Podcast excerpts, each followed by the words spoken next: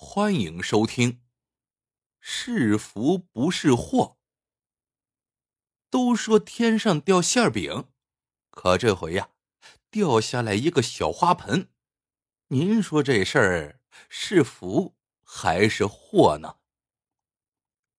一天中午，七十岁的全老汉从一栋十层高的住宅楼下走过，突然天上掉下来一个小花盆，在他的脚前，啪的一声。摔了个粉碎，老人家吓得心口扑通扑通的狂跳，晃了几晃，总算是没跌倒。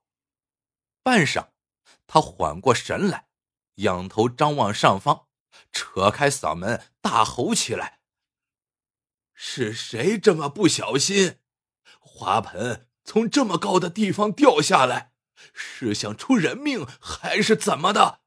是不是放着好日子不想过了？周围很快就聚集了一堆看热闹的人。全老汉吼了半天，也无人下来认账。见此情景，老头的犟脾气上来了，他是连嚎带哭，一蹦三尺高，骂个不停，闹个不休。终于，楼道门开了。六楼的杨大姐讪笑着走了出来，她边走边笑边鞠躬，来到老爷子面前，笑容可掬的检讨着：“老人家，您消消气，留神伤了经脉气血。您没伤着吧？我们电梯出了点故障，我从楼梯走下来，因此耽误了，实在是太抱歉了，太对不起您老人家了。”全老汉是个直肠子，气来得快，消得也快。见肇事者现身赔不是了，态度也就缓和了下来，说道：“你能出来承认错误，证明你这人还不坏，也算是个好人了。啥也不说了，我原谅你了。”杨大姐连连鞠躬，连声道谢。就在这时，全老汉下意识的伸脚拨弄了下地上撒开的花泥，突然，在场的人几乎同时惊叫起来，一只亮闪闪的金戒指从黑泥里闪露了出来。全老汉弯腰捡起戒指，搓掉泥土，递给杨大姐：“怎么会有个金戒指啊？一定是你。”给花盆松土的时候不小心掉进去的，你呀，这也算因祸得福。花盆掉下来，侥幸没砸着人，还找回了宝贝。杨大姐缓缓伸手接过戒指，一时间惊讶的说不出话来。见没有什么好戏可瞧了，围观的人渐渐散去。全老汉和杨大姐闲聊了几句，也就各自回家了。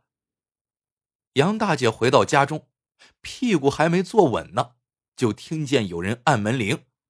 她从猫眼里一看，是自家上面七楼那户的女主人阿秋嫂，一个四十五六岁的妇人。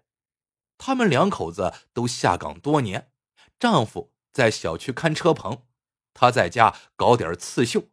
一个儿子在上大学，日子过得非常紧巴。杨大姐连忙打开门，把阿秋嫂让进来，问有什么事情。对方扭捏了半天，才说：“杨大姐，掉下去的明明是我家花盆，你干嘛要出面承认呢？”杨大姐笑了，说：“嗨，我父亲。”就是两年前在外面跟人吵架，突发脑溢血去世的。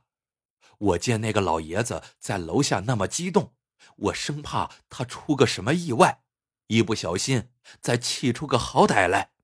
加上花盆呐，并没有砸着他，我就赶紧出来去承认了，先让他老人家消了气再说。你真是个好心人，阿秋嫂夸奖着。接着，便吞吞吐吐的开了口：“呃，可。”是杨大姐，那个，呃，金戒指确实是我的，是当年我定亲时婆家送的。呃，你你看，你能把戒指还我吗？杨大姐爽快的说：“行，是你的，当然要还你。不过，为了防止再有人来认领，你得给我写个收据。”把来龙去脉全写清楚了，我好有个凭证。阿秋嫂同意，当即伏案写好了收据，杨大姐便把金戒指交还给了他。次日上午，杨大姐听到有人按门铃，从猫眼一看，是个不认识的老太太。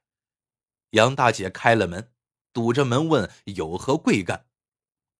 老太太说。她是全老汉家雇佣的保姆，全老汉今天早晨起来就不行了，找大夫来一看，说是惊吓过度造成的，可能要住院。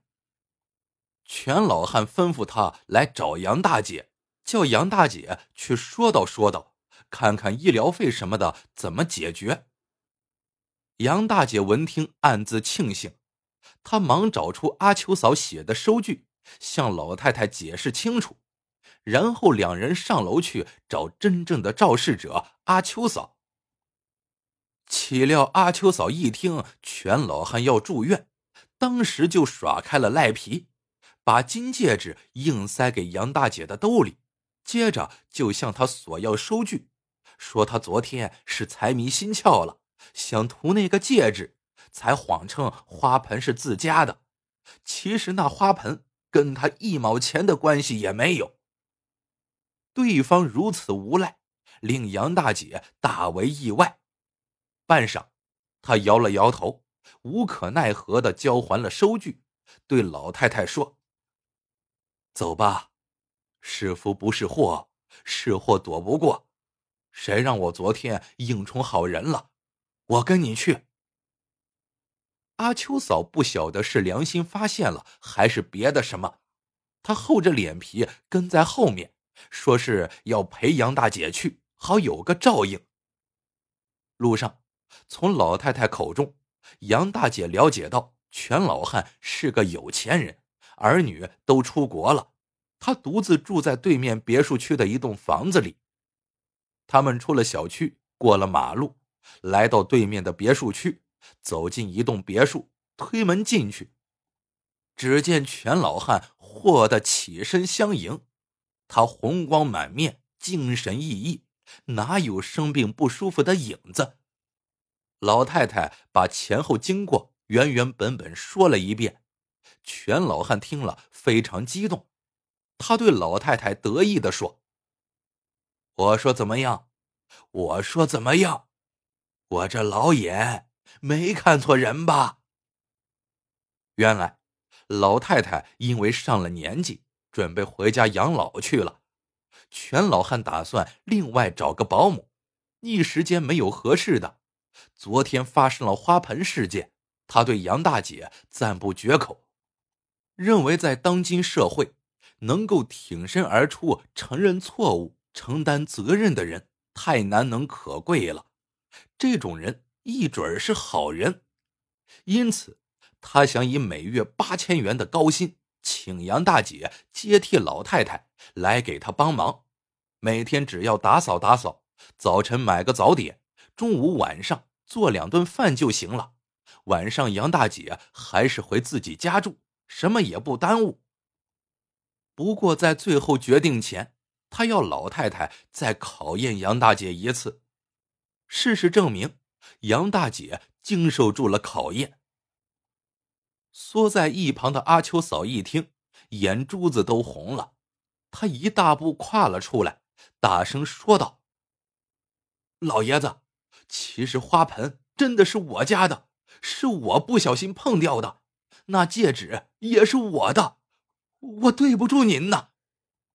我家日子过得紧吧，应该让我来你家当保姆才对呀。”我我也不要八千元，四千我就干，洗衣做饭打扫，我什么都能干。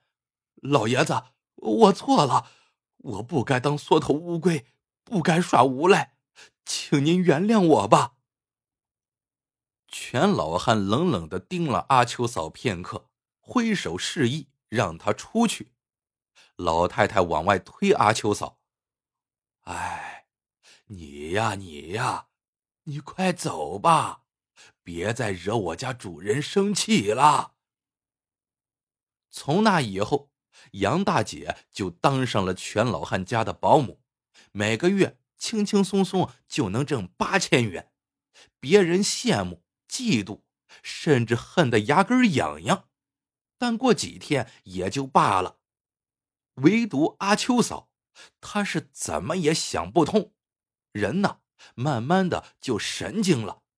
他一睡醒就溜下楼，逢人就说：“我真傻，那花盆本来是我家的，是我不小心碰掉的，戒指也是我家的，我家的。”开始啊，别人还挺感兴趣，问他。